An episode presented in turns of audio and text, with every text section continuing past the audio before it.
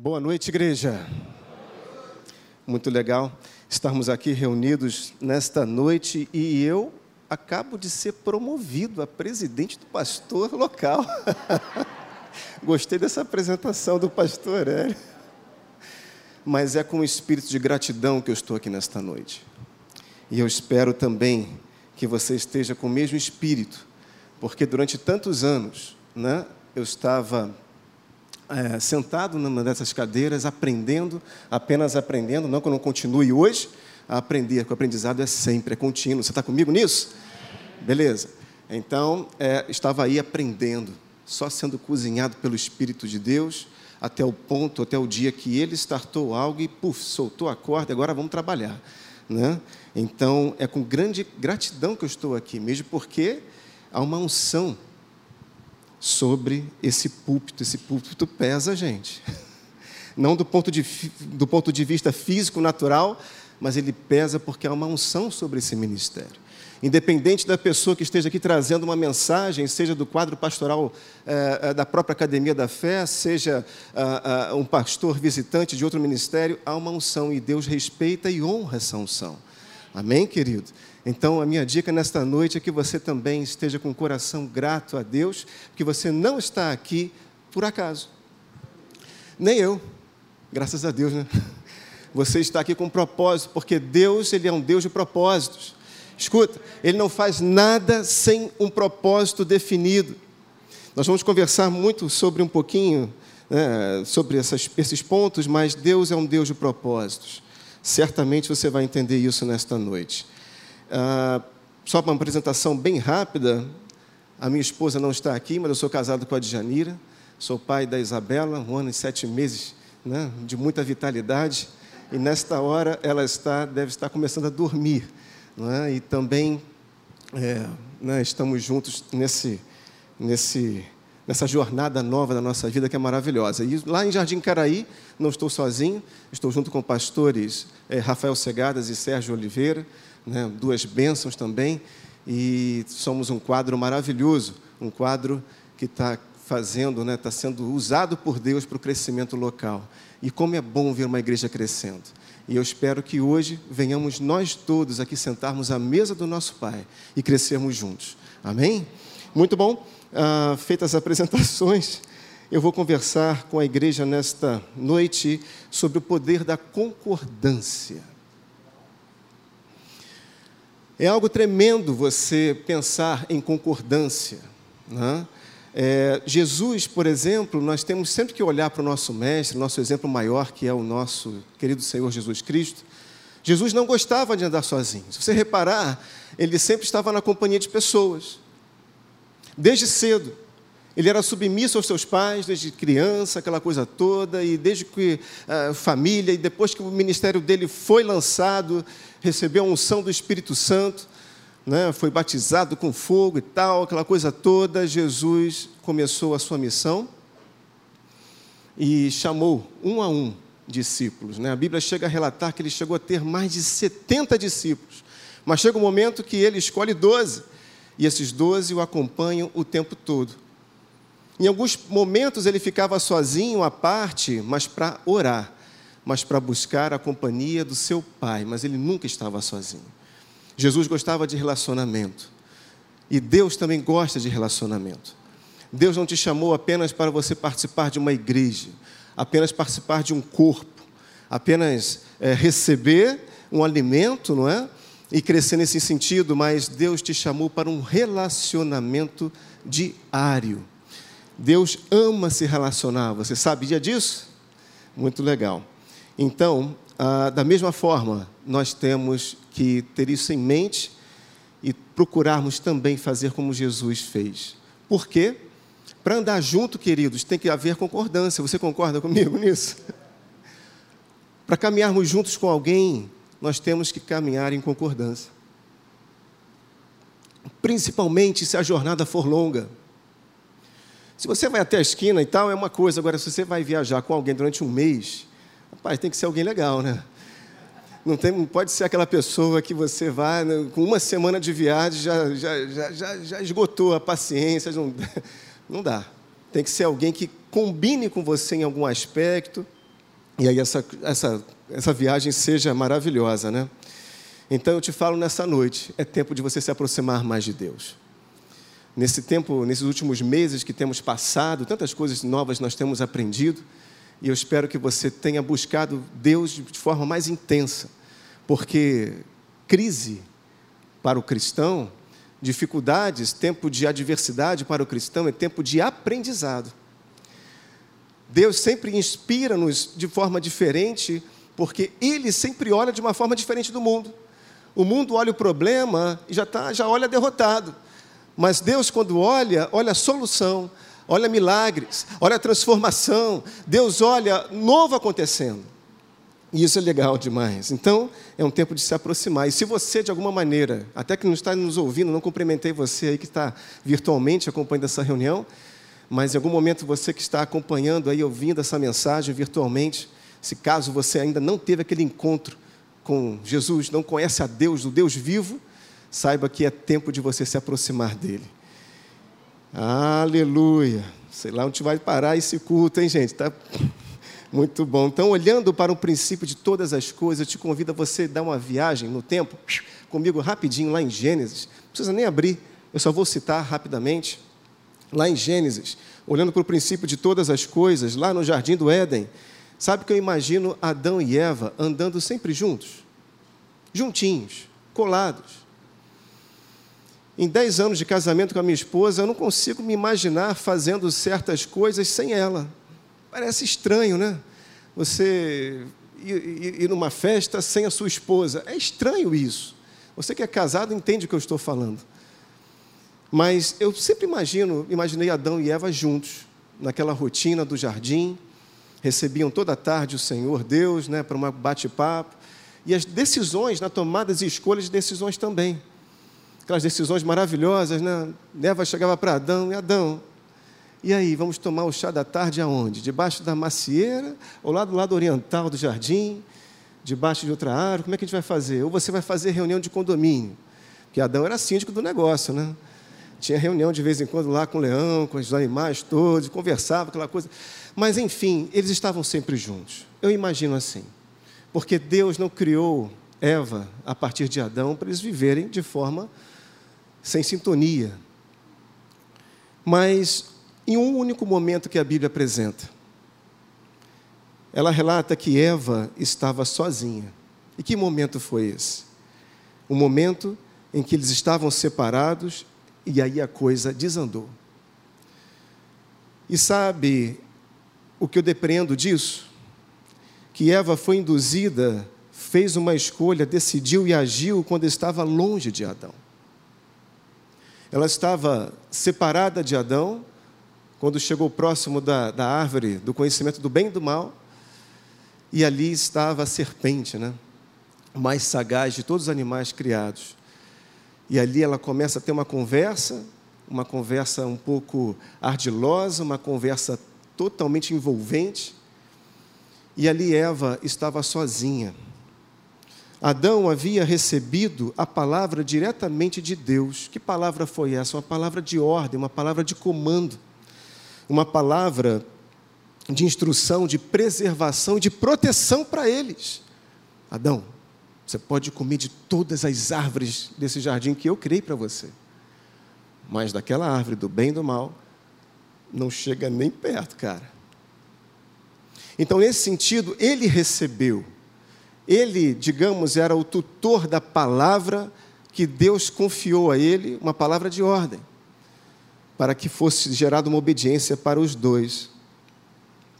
Mas Eva, nesse momento, estava sozinha. Não dava tempo de perguntar para Adão se valia a pena ou não, mas ela foi induzida naquela conversa. E a história você conhece, né? ambos pecaram, e da mesma forma é conosco.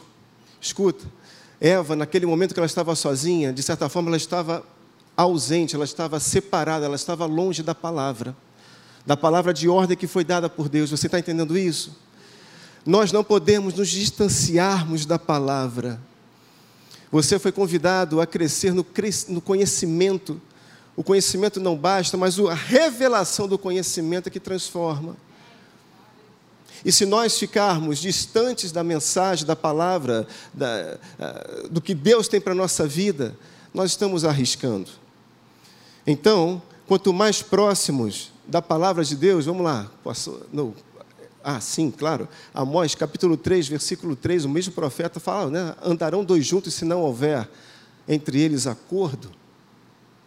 Então, naquele momento, Adão e Eva não estavam em acordo.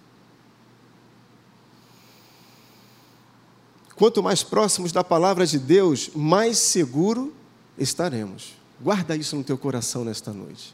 Quanto mais próximo eu estiver da palavra viva, não é da Bíblia física, não é da Bíblia material, mas da palavra revelada, mais seguro eu estarei todos os dias.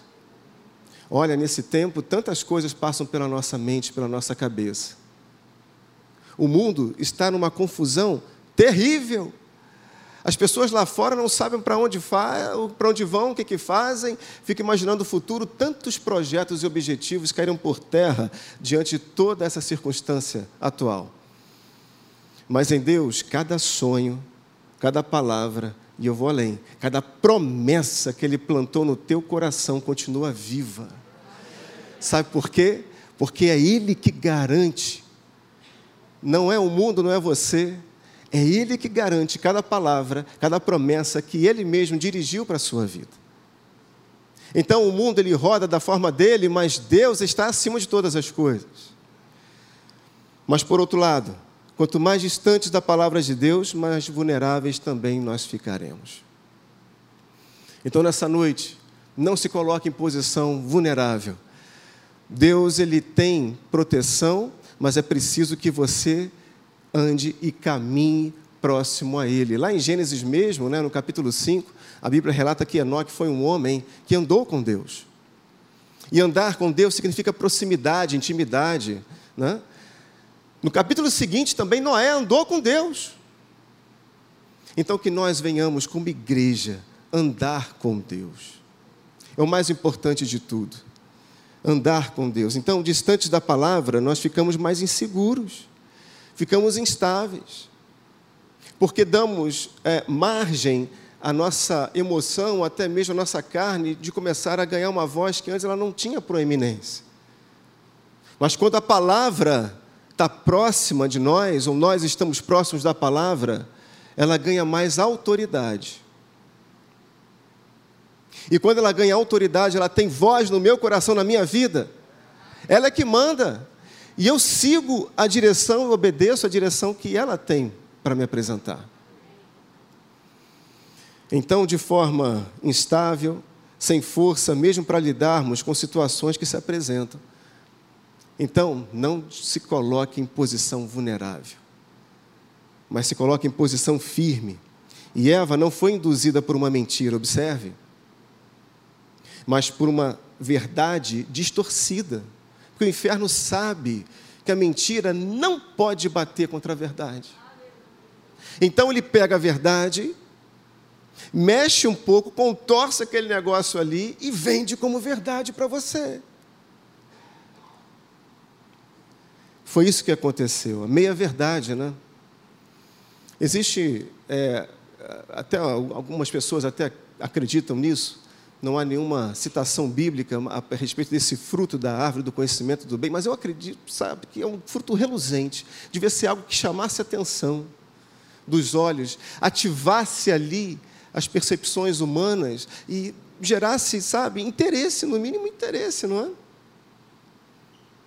Da mesma forma, né, para quem gosta de gibi, revistinhas, filmes e tal, tem a criptonita lá do Superman, né, do super-homem. A criptonita é algo que, poxa, verde, aquela coisa toda atraía, mas tirava a força. Tirava, sabe, o poder, entre aspas, que tinha aquela figura. Existe até um livro do John Bevere, né, pastor norte-americano, que lançou aí recentemente, chamado Kryptonita, é o próprio título do livro. Não sei se tem aqui na igreja, mas é, busca aí depois, você é muito bom.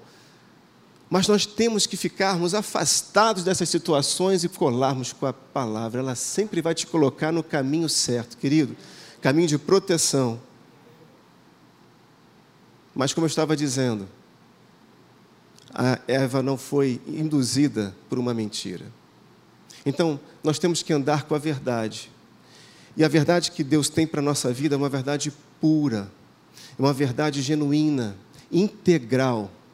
Se eu pego esse copo de água, por exemplo, isso aqui não está tão transparente, mas se eu pego ah, uma gota de água suja, digamos assim, vou lá fora, no meio-fio, cato, uma gotinha, lança aqui dentro.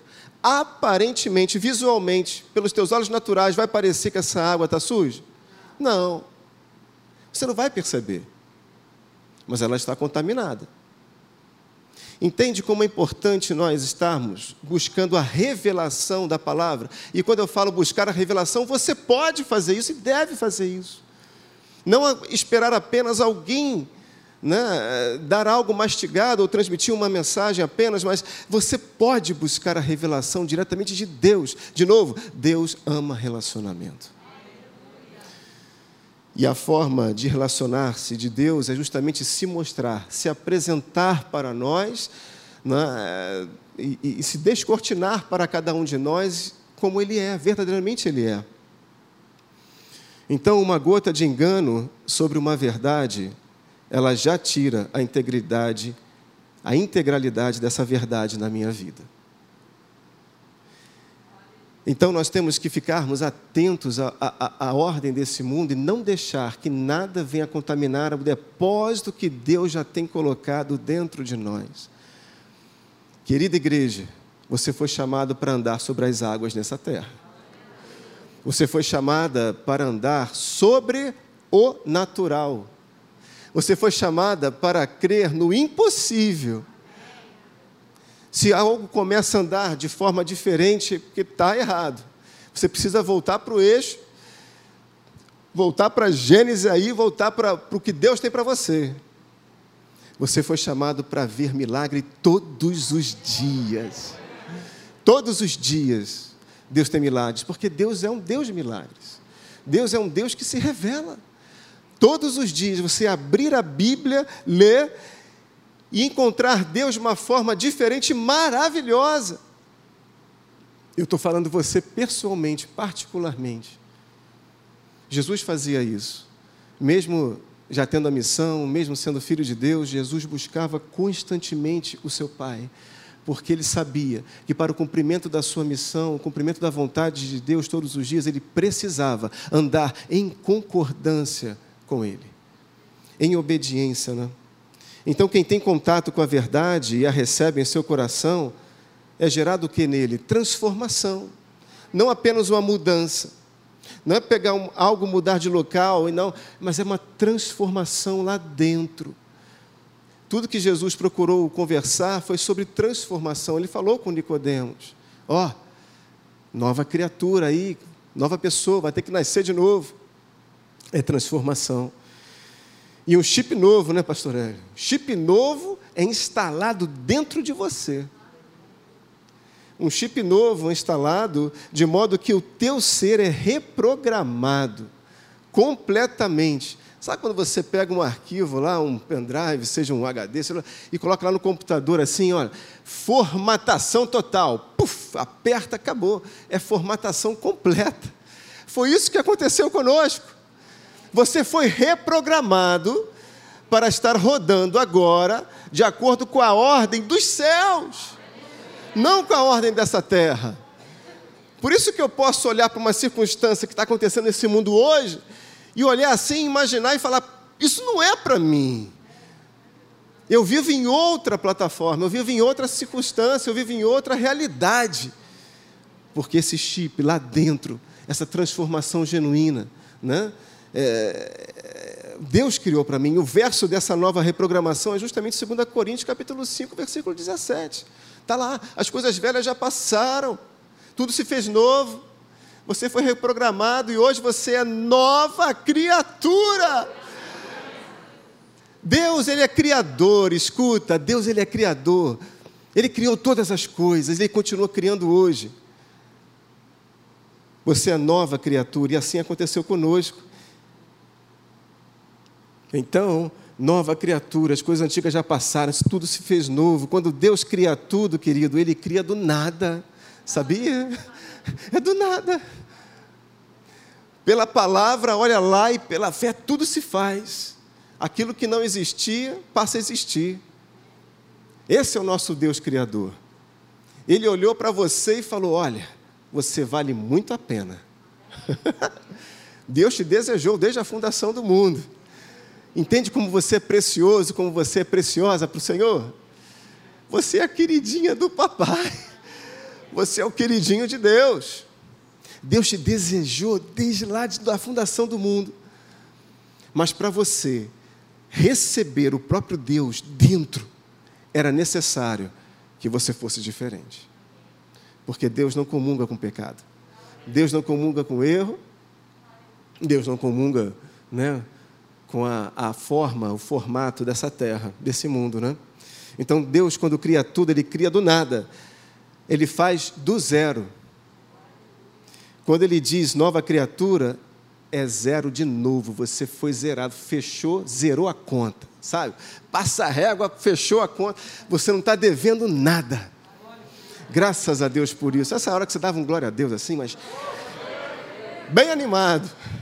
Pessoal lá de casa, eu acho que está mais animado. Mas quando Deus né, inaugurou esse projeto divino na nossa vida, a conta foi zerada. Você foi zerado novinho. Não é bom entrar num carro zero, gente. Não é bom, não. Você senta lá, sente o cheirinho de carro zero. Né? Tem gente que até levantou a mão e fala: é isso aí, pega pela fé, meu irmão. Poxa vida. É bom sentar lá e sentir assim, puxa, o negócio, o cheirinho permanece durante semanas, meses, né? É muito bom. O Espírito Santo, ele faz morada em nós. Mas ele não ia entrar numa casa né, que era de acordo com o velho, a velha ordem.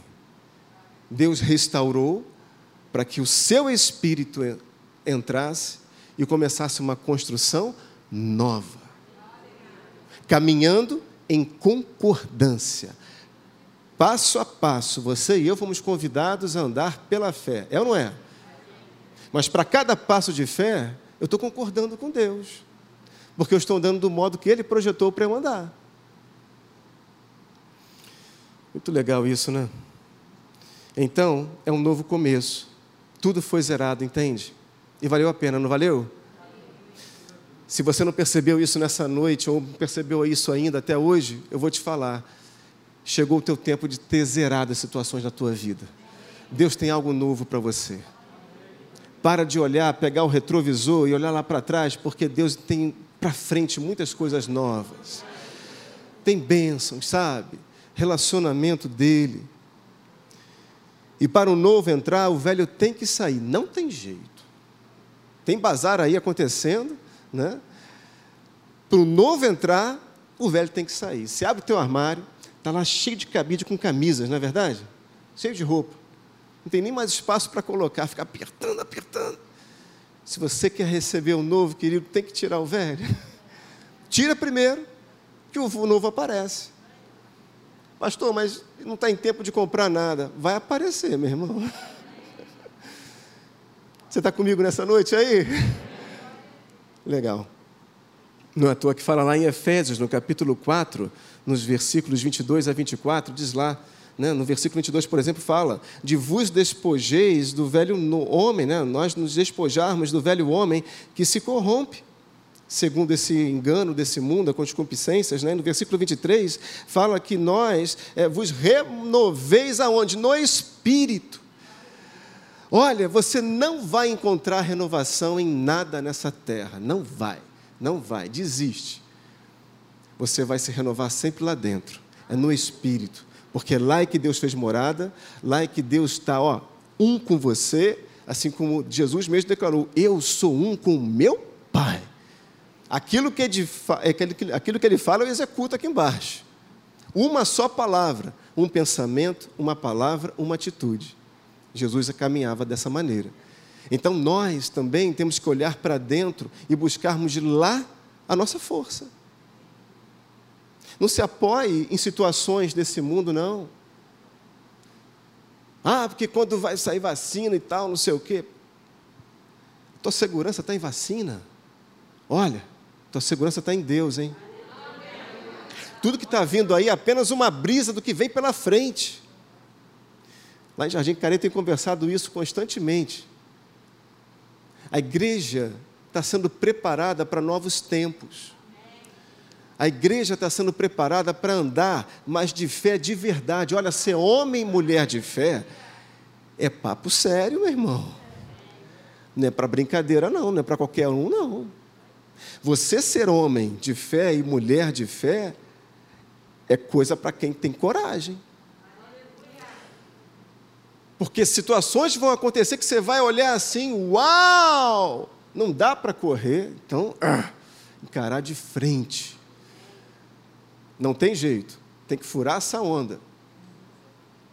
Quem é um pouco surfista aí sabe o que eu estou falando. Vem aquela onda lá de três, quatro, uau, gigante. Se a giganta de repente na nossa frente, você vai correr, vai nadar no sentido contrário, está perdido. Vai levar um caixotão a melhor maneira é você furar a onda. Mergulha fundo e fura essa onda. Mas é pela fé que nós vamos conseguir fazer isso. Porque eu não consigo enxergar a solução natural. Eu não consigo, nem você. Mas quando eu olho para dentro, Deus sempre tem um escape, uma solução perfeita. Ele é mestre nisso. Deus é perfeito nisso.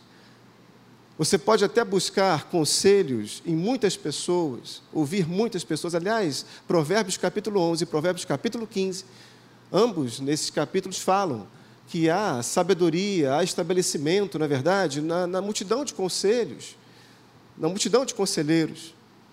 Só que guarda uma coisa no teu coração nessa noite: o supremo conselho é do nosso Deus. Sempre. Se não bater no teu coração, não der paz que excede todo entendimento, meu irmão, não vai. Não avança. É mais seguro você ficar parado do que você avançar sozinho. Aliás, deixa eu te falar outra coisa aqui também, muito legal. Se você está parado em alguma decisão, não significa que você está perdendo.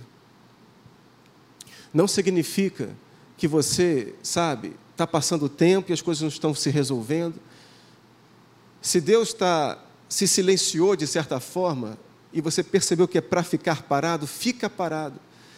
Porque mesmo quando você está parado com Deus, você está avançando. Sabe por quê? Porque você está em obediência, cara. E a maneira de você avançar com Deus é obedecer, é corresponder, é responder aquilo que Ele pede, a direção que Ele faz. E aí a gente vai aprendendo a tratar, por exemplo, aquela palavrinha que tenta pegar a gente sempre, né, que é a tal da ansiedade. Ansiedade a gente tem que deixar na geladeira. A ansiedade tem que ficar ansiosa. Quando eu consigo ficar parado e aguardando realmente o sinal ficar verde, meu irmão, você fica tranquilo, descansa. Nós estamos numa situação aí, eu e minha esposa e tal, família, e aí eu falei para ela certa vez: olha, eu estou tranquilo. O que será para acontecer de Deus vai acontecer. Deixa que a ansiedade fica do outro lado. O telefone vai tocar, pessoas vão perguntar, vão tentar te provocar, te mexer com você. Não tem problema. Deixa a ansiedade para o mundo. A ansiedade pertence a esse mundo, amém? Legal. Então vamos lá, versículo 24, diz lá: mas vos revistais do novo homem, olha aí, criado segundo Deus. Você e eu, nós fomos criados segundo Deus. Ah, em justiça e retidão procedentes da verdade. E nem adianta querer dar jeitinho, hein, irmão? Você foi projetado dessa maneira aqui, em justiça e retidão, tem que andar reto. Nós fomos criados segundo Deus. Não adianta dar jeitinho. Deus não gosta de jeitinho. Não gosta. Ninguém está vendo, é só uma, uma vírgulazinha. Não, não dá jeitinho. E a palavra, como tem resposta para tudo, eu vou te levar lá em Mateus, no capítulo 9, versículo 16 a 17, que diz lá: Ninguém põe remendo de pano novo em veste velha, porque senão vai se transformar maior a rotura, o rasgo vai ser maior.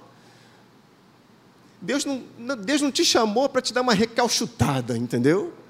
Deus não quer recalchutar ninguém, Deus faz de novo. Por isso que às vezes, uma situação da nossa vida nós temos que entregar. Igreja, tem que entregar. Entrega. Não fica segurando uma parte, não. Entrega para que a, a solução, a resolução seja completa, o milagre seja completo. Para que Deus possa ter a liberdade de atuar como Ele quer atuar. Tem que entregar. E eu vou te falar: uma entrega real exige coragem do teu coração.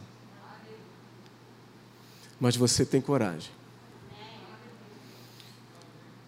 Porque Deus já plantou isso dentro de você. Tenha coragem de entregar. Eu tenho comentado com a igreja sobre entrega e ressurreição. Está sendo maravilhosa essa conversa lá.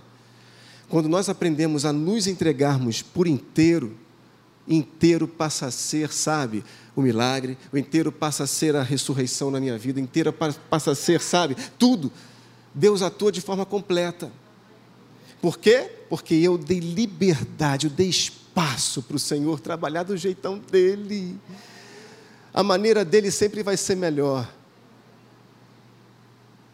Eu não posso colocar a minha mão, eu não posso ficar segurando apenas uma parte.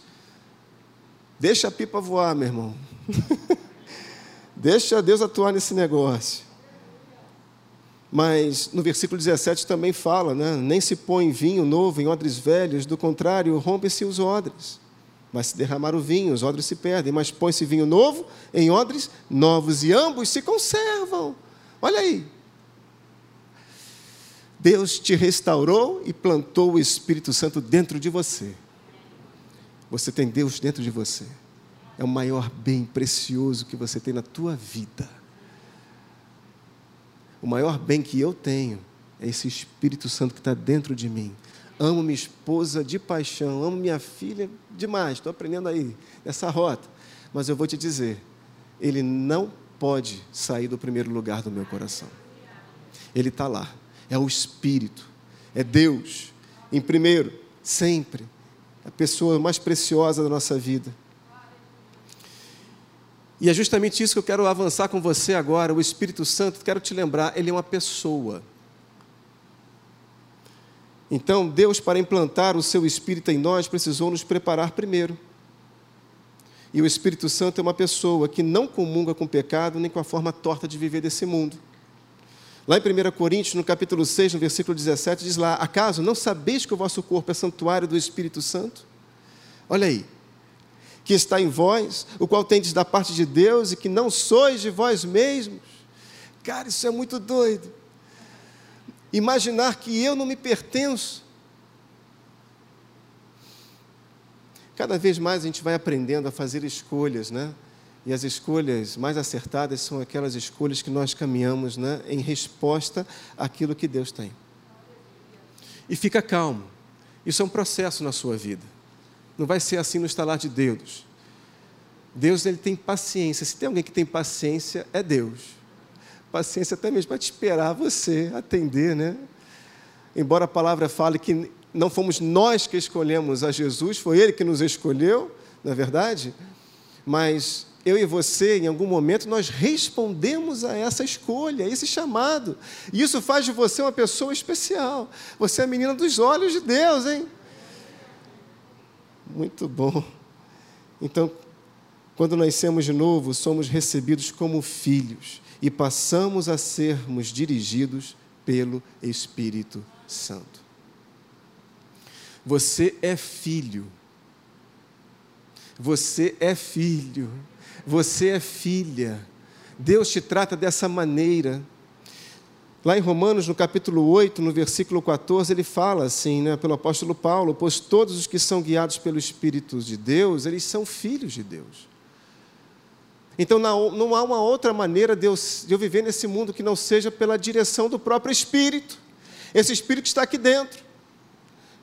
É o Espírito de Deus. E esse versículo, em consonância com João capítulo 16, no versículo 13, diz lá: Quando vier, porém, o Espírito da verdade, Jesus mesmo dizendo, Ele vos guiará a toda a verdade. Sabe o que eu aprendo desse verso, dessas passagens? Que eu, por mais que eu me esforce, eu não tenho condição de sozinho acessar a verdade. Eu sempre vou precisar da ajuda do Espírito de Deus. Sempre.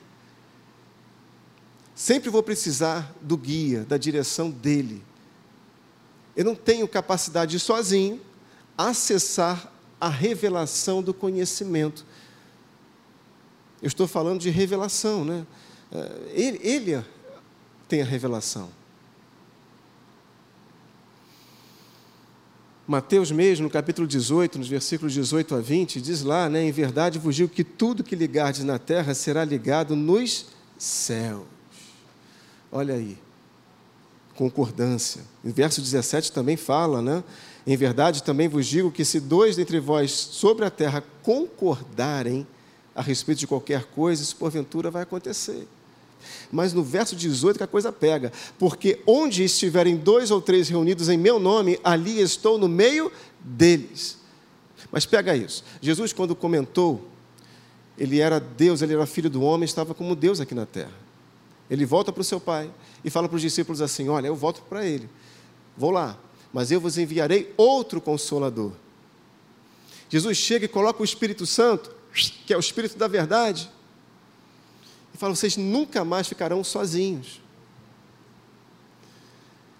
Quando ele afirma isso, onde tiverem dois ou três reunidos em meu nome, eu estarei lá, eu vou te falar nessa noite.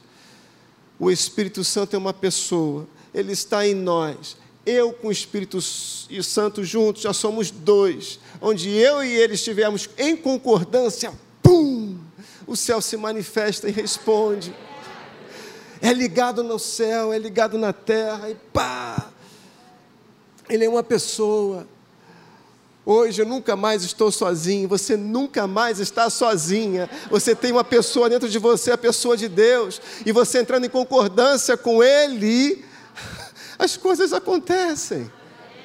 Você entende? Tudo com propósito. Graças a Deus, né? Então hoje nós somos dois com o Espírito Santo. E a melhor forma de nós caminharmos em concordância com Ele é exercendo fé e obediência. São as melhores maneiras de resposta né, a, esse, a, a esse agir maravilhoso. Ao agirmos em incredulidade ou desobediência, queridos, descredenciamos a palavra em nós. O Espírito Santo está em nós, ele vai trazendo a revelação dessa palavra e a revelação vai nos impulsionando para uma prática, porque Jesus nunca quis saber de teoria. Jesus veio para né, mostrar algo diferente, tirar o povo da religiosidade. E sem percebermos, às vezes, nós também nos colocamos nessa mesma condição de religiosidade, mas descredenciamos a palavra em nós quando nós agimos em incredulidade e desobediência. Se você percebe que Deus está te empurrando, está se movendo lá dentro, está te dando alguma percepção, meu irmão, vai atrás, age pela fé, exerce fé.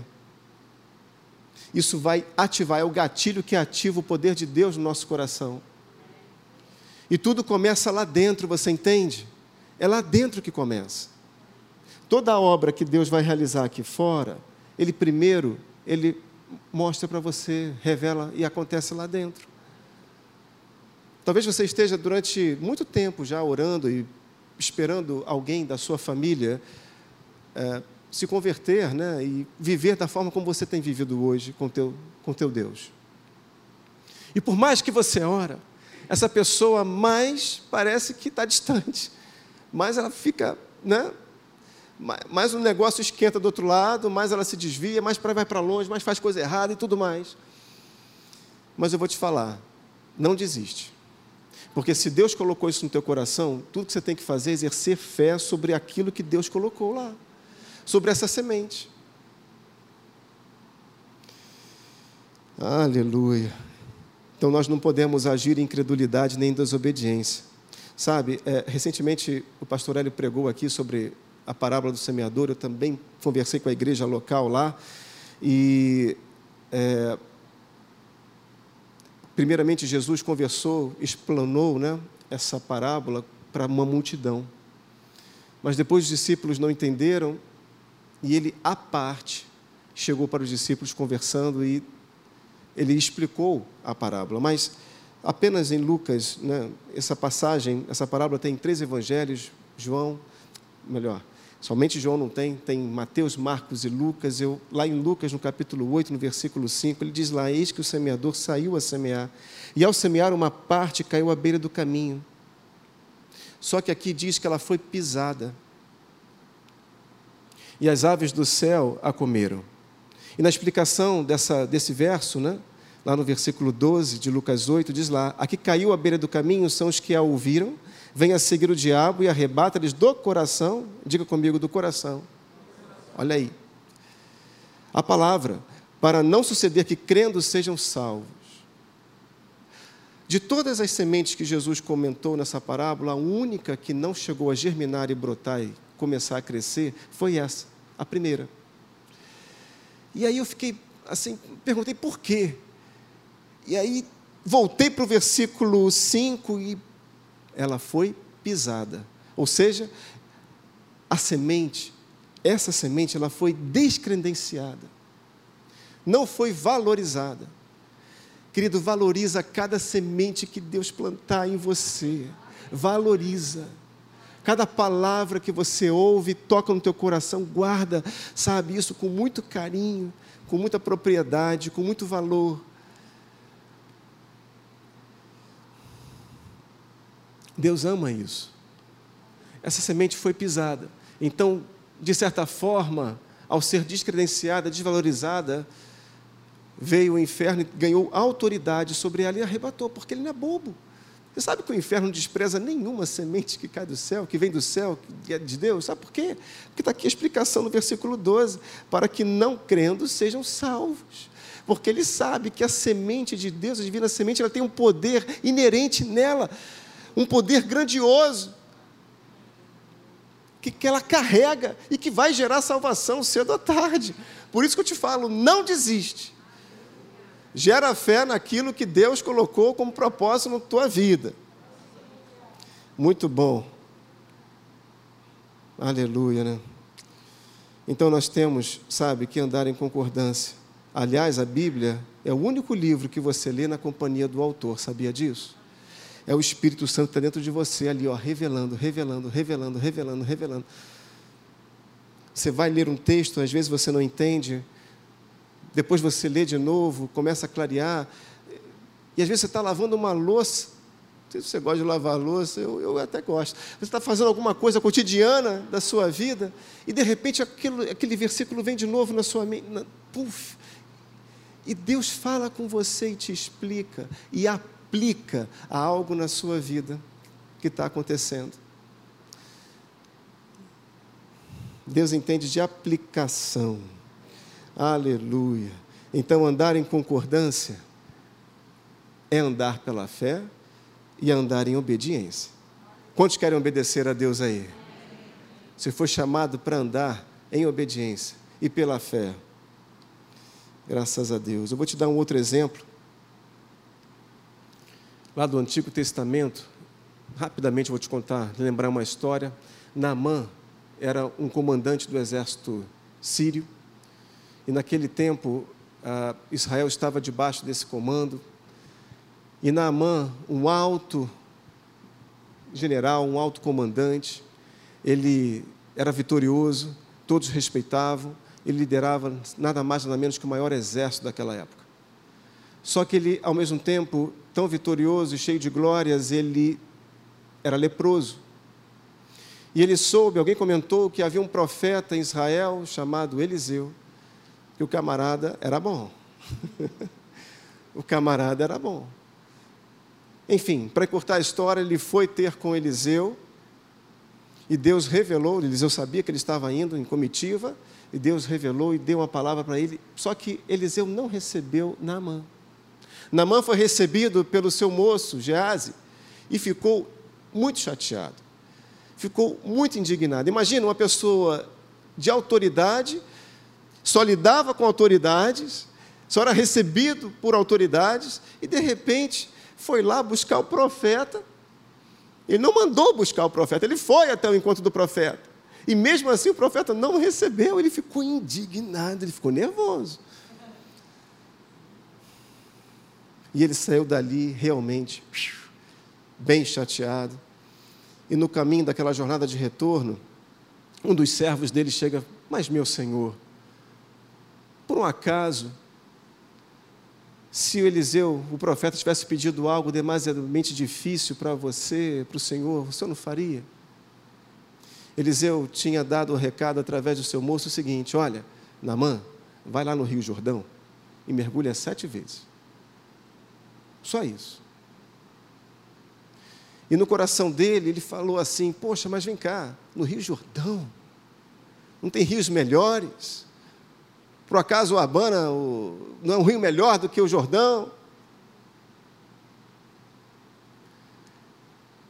Senhor, meu Senhor, se ele pedisse alguma coisa complexa, o Senhor não faria? Pim!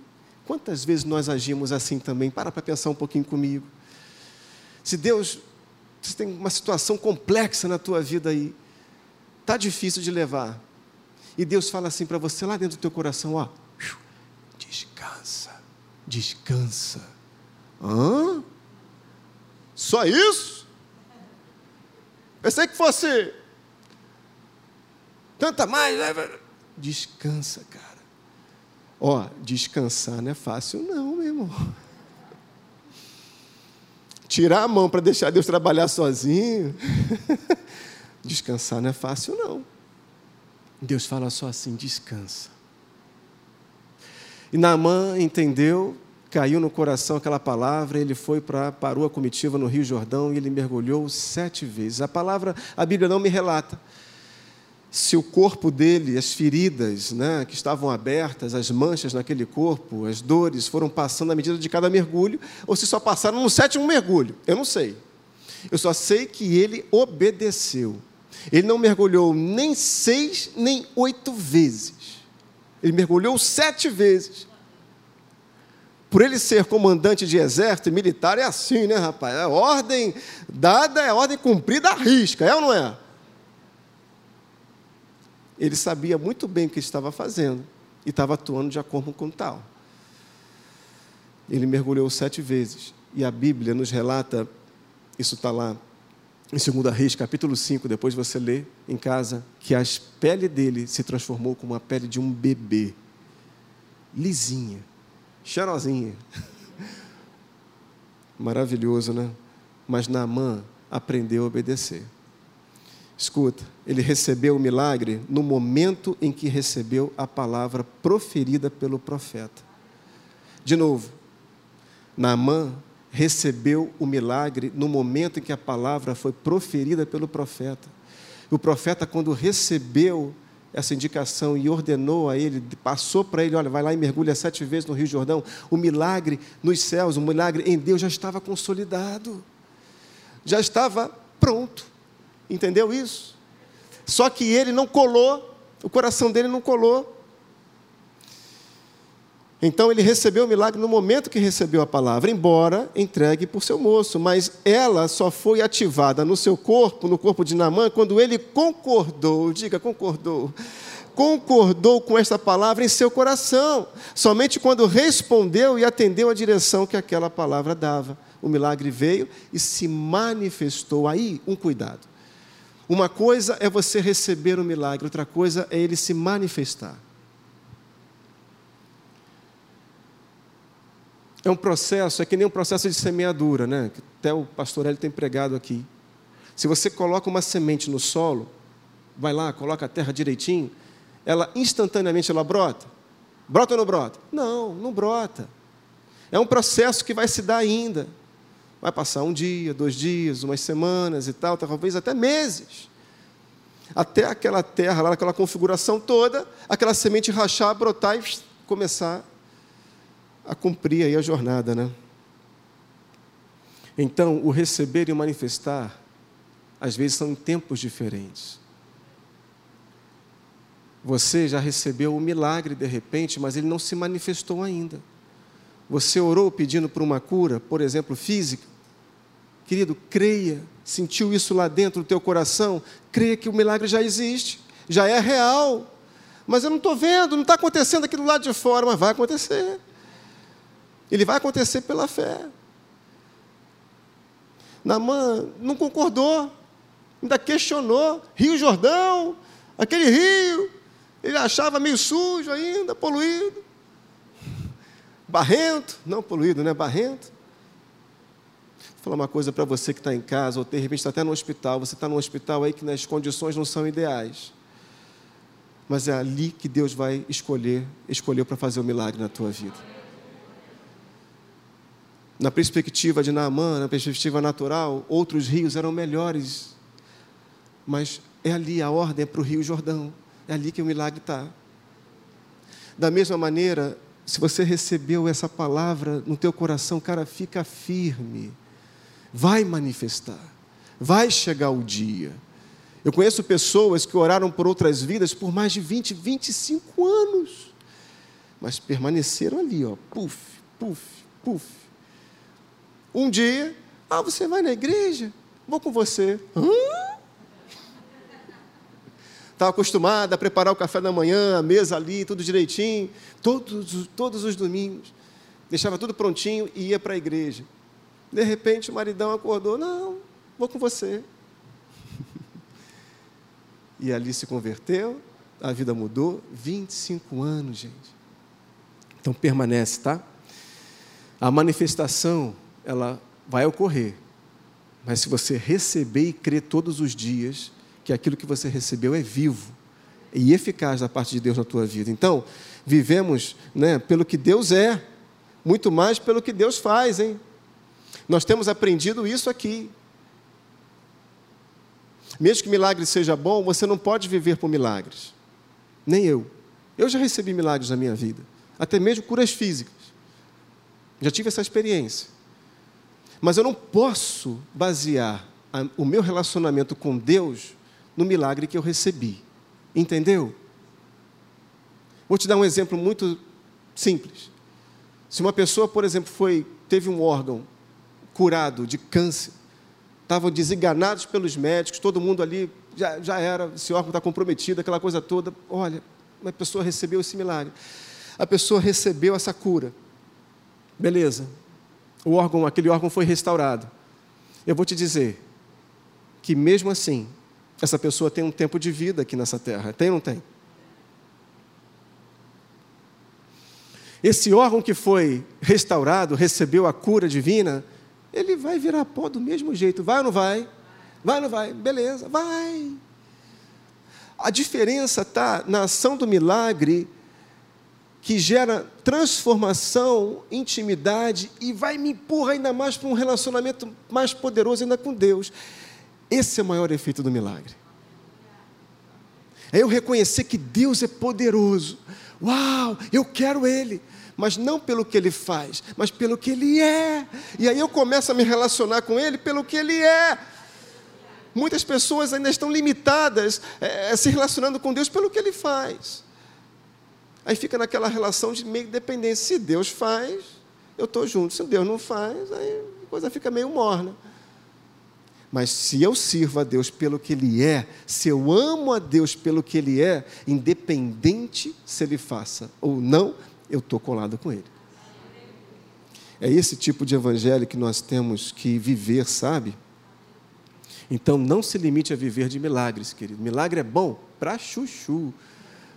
Fala para pessoa que está distante aí, ó, para chuchu. É bom, eu quero. Comecei dizendo isso, né? Vamos viver milagres todos os dias, manifestação de Deus.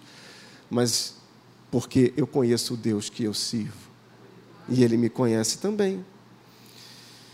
Certa vez, Deus, né, Jesus estava descendo para Jerusalém e ele estava lá no caminho entre Samaria e Galiléia e ele parou numa aldeia. E nessa aldeia, dez leprosos foram ter com ele pedindo, né? Mestre, cura-nos, por favor, aquela coisa toda. E vai Jesus e fala o que para eles? Olha, vai lá encontrar com os sacerdotes, se apresentem aos sacerdotes. Jesus não curou eles ali.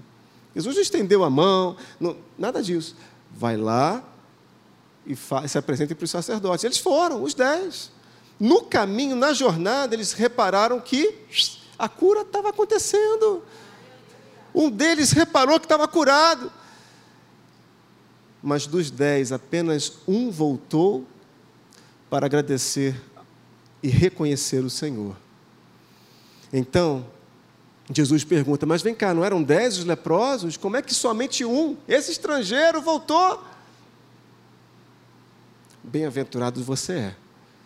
A tua fé te salvou. Você entende? Milagre não salva a vida de ninguém.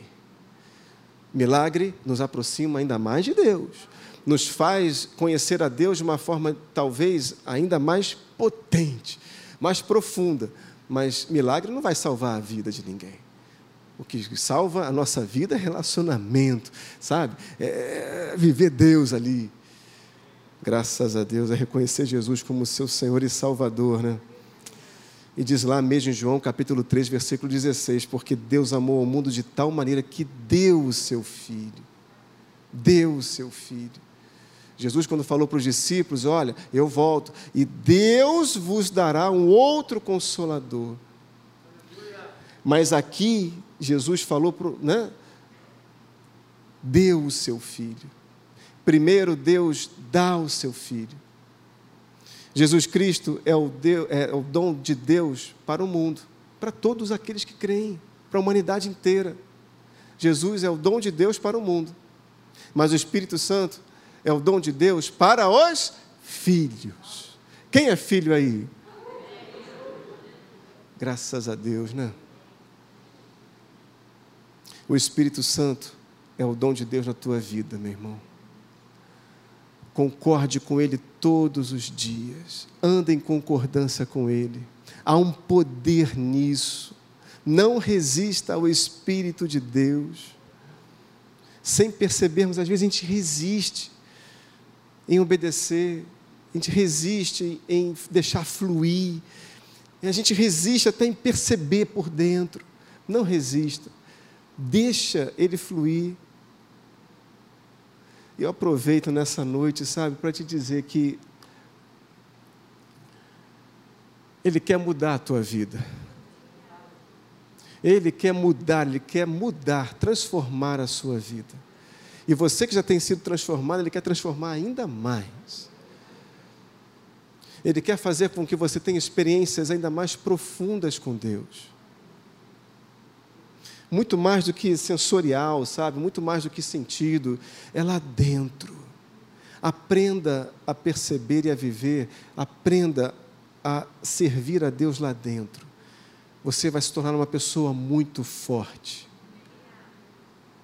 e capaz de lidar com as situações desse mundo de uma forma muito própria que é a forma que Deus vai te encorajar, Deus vai te, sabe, vai te iluminar. Igreja do Senhor, bem-aventurada, menina dos olhos de Deus, você foi chamada para viver nesse tempo e foi chamada para fazer a diferença nesse tempo. Portanto, se fortaleça, se reanime, hã? se reanime, porque você foi convocado por Deus para salgar esta terra, iluminar esse mundo não somente com palavras, mas com ações principalmente. Tem crente salgando a igreja. A igreja não precisa ser salgada, não, irmão. Já tem muito bacalhau aqui dentro. Não precisa de sal dentro da igreja, precisa lá fora. Você vem para cá você é fortalecido, mas lá fora é que você, ó, puf, você vai piu, iluminar. Amém? Vamos colocar de pé, por gentileza. Tem músico ainda aí? Foi embora não? Olha, andar em concordância pode parecer algo tão simples, mas Deus espera tanto isso de nós. Deus nos ensina tantas coisas, simples e também tão complexas, desafiadoras. E Deus quer que você cresça, cresça, progrida sempre com Ele. A fé que você vai exercer hoje vai te empurrar para a fé para exercer amanhã. Deus quer que você seja grande nessa terra, amém? Graças a Deus.